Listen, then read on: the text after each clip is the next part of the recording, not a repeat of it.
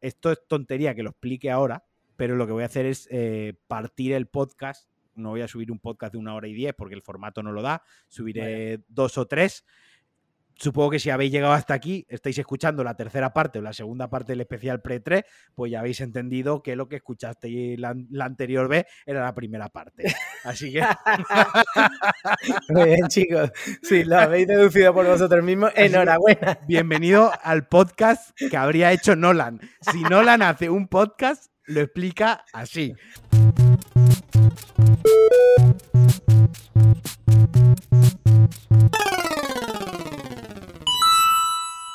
Bienvenidos a Pulsa Start, el podcast de actualidad de videojuegos y como os dije en el último episodio, en el episodio anterior, me iba a traer a mi amigo de Cuba, a Javier Domínguez, otra vez, enésima vez que abuso de su confianza. ¿Qué tal, Javi? ¿Qué tal estás? ¿Qué pasa? Pues nada, aquí preparándonos para estas dos intensas semanas que se nos vienen encima. Sí, porque te he traído, porque quería hacer un pre-E3 que suele molar a veces más que el propio post-E3, ¿no?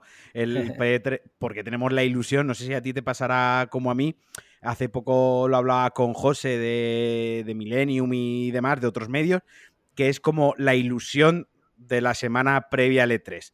La ilusión de. Es nuestra semana, ¿no? De, sí, sí, total, total. como niños. Total, los reyes, son los Reyes Magos. El E3 es los Reyes Magos de los, de los jugones totalmente. A mí me sigue hipeando, vamos, el, tema de las conferencias, el tema de que te quedas hasta las tantas, aunque este año nos vamos a liberar un poquito de eso. Sí. Pero, pero a mí me mola, es verdad que se curra mucho más y está, pero da igual. el, año pasado no hubo, por, por causas mm. obvias que todos conocemos ya. Y eso ha hecho que se transforme un poquito el evento, que se caiga, por ejemplo, Sony ya no tiene conferencia propia. bueno, pero Sony no lo tenía el año pasado, o sea, el, año anterior tampoco. Tampoco lo tuvo ya. Mm.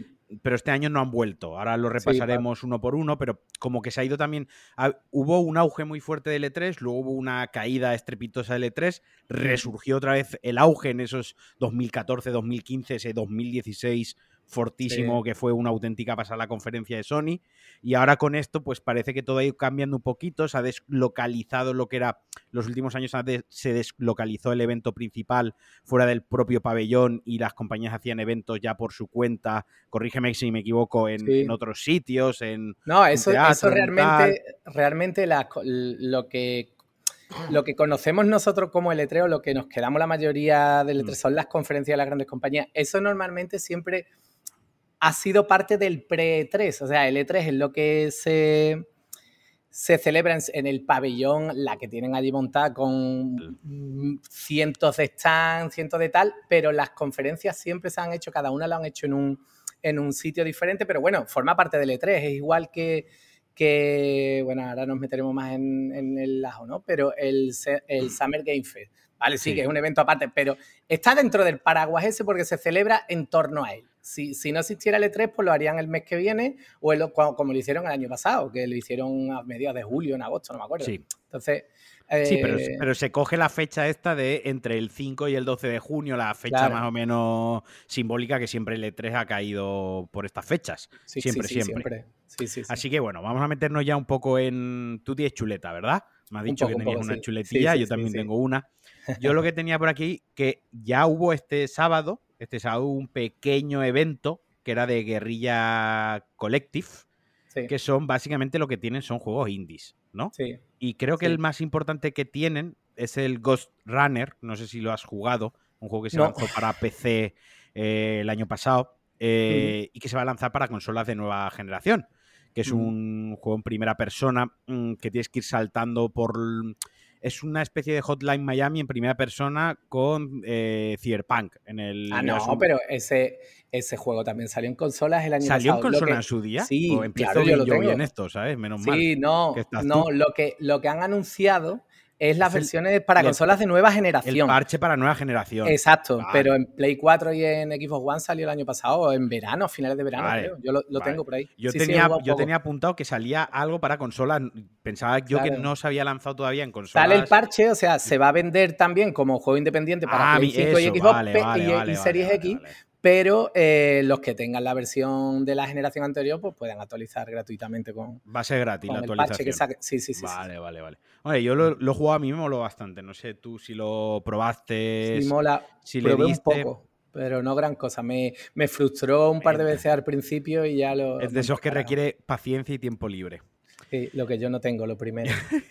Luego, lo que tenemos por aquí ya el miércoles, o sea, es decir, mañana cuando nos estén escuchando, mañana probablemente a las 4 de la tarde, hora española, eh, Battlefield 6. O Battlefield. El miércoles. El miércoles, el miércoles por eso.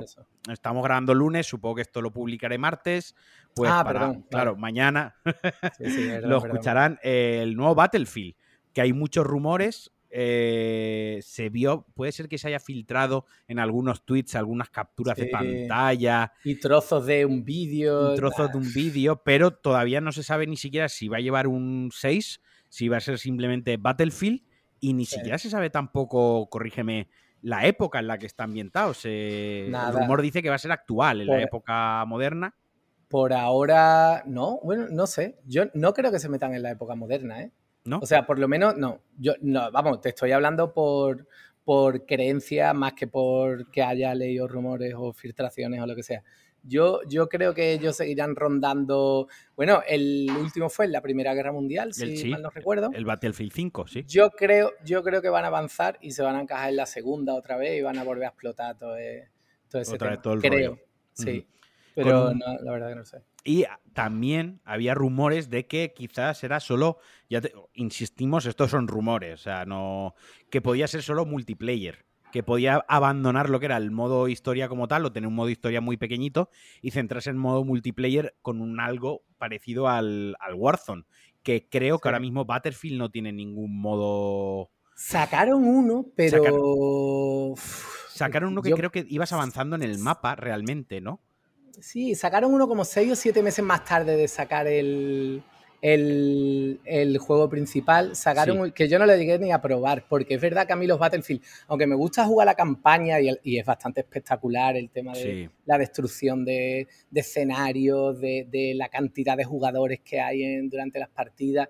Pero es verdad que como es el típico juego, vamos, y esto pasa con la mayoría de multiplayer, pero con este creo que quizás más todavía, ¿Cómo no vayas tú con tu grupo, digamos, de siempre? Tu escuadra, sí. Sí, porque ahí cada uno juega un rol independiente. No es como en el Call of Duty que te puedes meter a echar un ratito solo y bueno, lo disfrutas más o menos, pero lo disfrutas. Aquí te sientes perdido como vayas solo. No, porque aquí casi todos los modos de juego, al menos en el 5 y lo que venía siendo el 4, son de 32 contra 32 en donde que entras en tus propias, te metes dentro de escuadras, o sea, dentro del equipo azul y rojo, hay como seis escuadras y puede ser que una escuadra tenga tres personas, porque hay tres colegas y otra escuadra seis personas y otra escuadra se hace de cuatro personas que ni se conocen.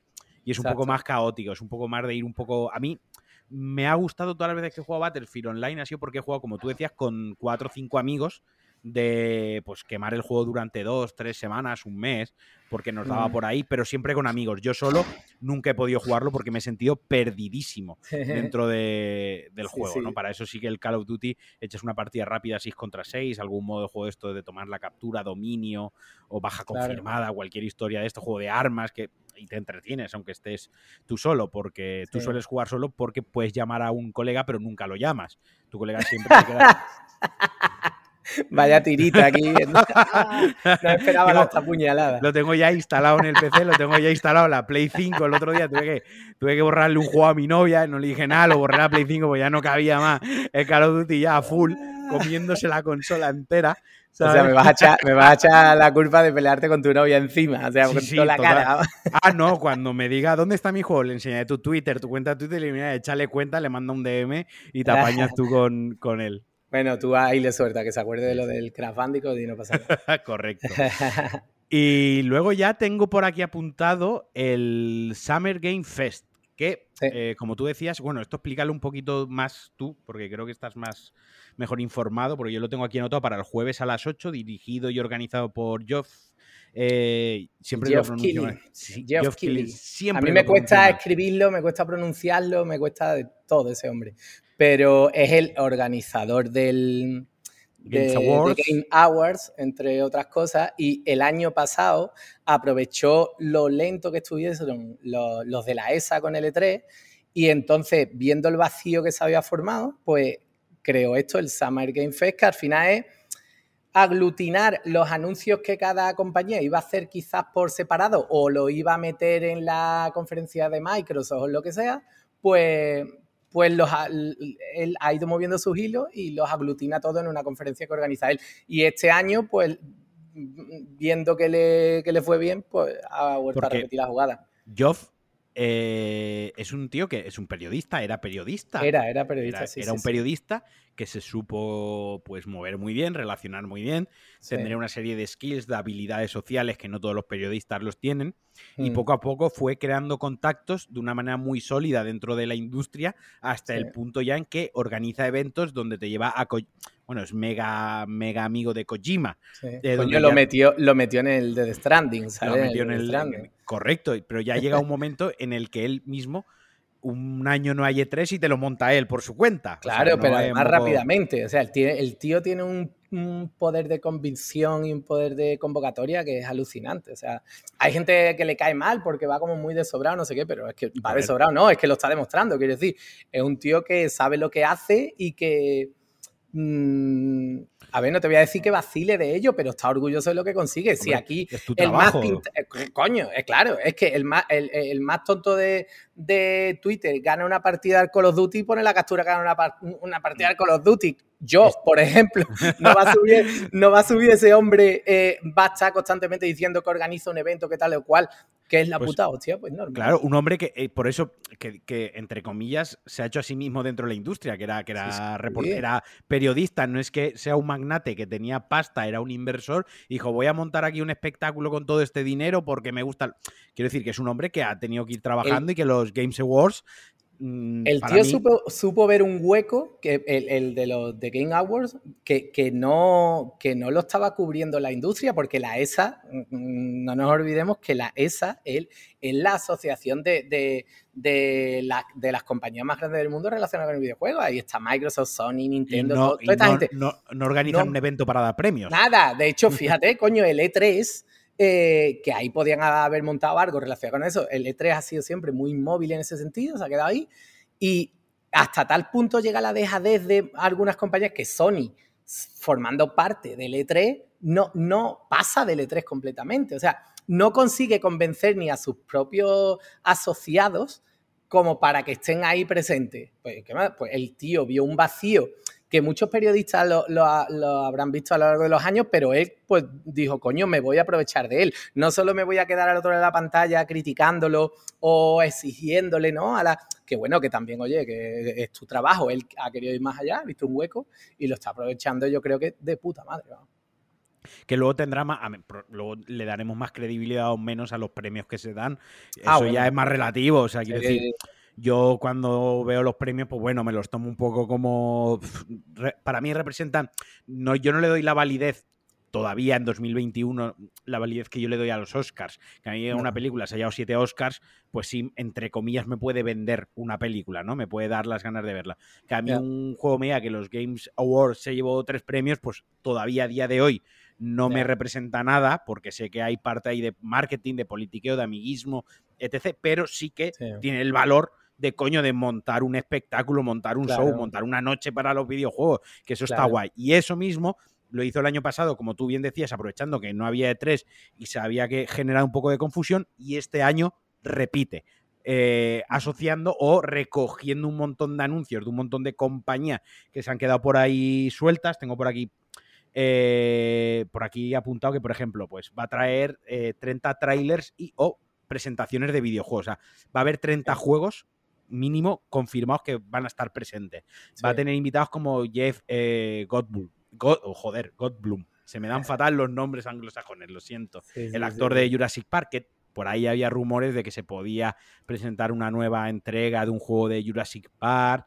También va a estar Giancarlo Expósito, que es el protagonista de Far Cry 6, que, le sonará más a la gente de Breaking Bad, por ejemplo. Y yo creo, espero, y ahora ya sí es donde tenemos que entrar tú y yo aquí a fliparnos y a las expectativas, yo creo que va a estar Kojima. ¿Tú crees? Yo creo que si Kojima, o sea, en esta semana tiene que aparecer en algún sitio, tiene que ser el jueves día a las 8 de la tarde. No, si tiene que aparecer en algún sitio es ahí. Pero yo creo que es pronto todavía. ¿Sí? Sí, porque tú ten en cuenta Dead Stranding. Bueno, el Dead Stranding a tonto es 2019, ¿no? Sí. No sé, yo creo, yo creo que es pronto todavía. Pero ah, últimamente su cuenta de Twitter está muy activa. Está eh, volviendo a activar esa cuenta de Twitter, está otra vez subiendo. Y eh, yo lo comentaba en el DLC, en el otro podcast, que cada foto de Kojima eh, se estudia al milímetro en Reddit y en foros y en todas partes. O sea, cuando Kojima le hace una foto al champán que no le ha enviado, el, reproductor Sony o el CD que hay detrás o el PC que hay o el mando que hay detrás, la figurita, eso no está ahí al azar. Eso Kojima lo está, lo está enseñando. ¿no? Eh, el otro día subió también una captura de, no sé con quién es, que está haciendo una videoconferencia. A ver, tú no subes una videoconferencia un pantalla de una videoconferencia a Instagram, por ejemplo. Eso, si no le quieres dar un doble sentido, ¿no? Y Kojima es de follarnos las mentes con, con, jugando muy bien, ha sabido leer muy bien desde siempre los medios y las nuevas tecnologías, las, las nuevas formas de comunicar. Eh, coger Instagram y hacerlo parte de su marketing, ¿no? Parte de su juego o lo que hizo con PT, joder, la Playable Teaser, que eso nos folló la mente a todos. Y eso es una innovación, lo siento, eso hay que te caerá mejor o peor Kojima, pero eso se lo tenemos que reconocer, que esas cosas solo se le ocurren a él. Sí, sí, sí, sí. Sí, sí, es súper originales. También eh, eh, le gusta trolear mucho, ¿eh? O sea, no te creas que empieza a mover un poquito eso y al final es para nada. el tío también es otro que tiene un ego grandísimo. Y entonces, como, coño, hace tiempo que no se habla mucho de mí, ya ha pasado, ya acabó la época de que eh, estoy hasta la polla, de que me den por saco con el Dead Stranding, ya he descansado de eso, necesito mi porción de casito otra vez. Y yo creo que es pronto, ¿eh? O sea, ojalá, a mí me encantaría ver a Kojima allí o en la, está lo Microsoft, pero... Está lo de juego este, el juego este de terror que se ha estado especulando con que las iniciales del nombre que sale del que es director del juego, esa persona no existe y justamente sus iniciales son las mismas que las de Hideo Kojima y no sé, a mí me gusta aunque luego me lleve una decepción, me gusta ser un poco niño de 13 años y creerme estas cosas. a mí me gusta creérmelo, que luego puede ser que no. Ah, qué tonto, ¿cómo podías pensar eso? Bueno, pues porque son videojuegos, a ver, que tampoco es una cosa banal. Quiero decir que no va. Que no estamos aquí, entretenimiento. Claro, que no estamos hablando aquí de que si la, la, vacuna del COVID es efectiva o no antivacuna. Quiero decir, estamos hablando de me creo que Kojima puede estar involucrado en esto, luego resulta que no, pues ya está, no, no ha habido, no he hecho daño a nadie, ¿no? Solo le he hecho daño a mi ilusión, a mi propia ilusión.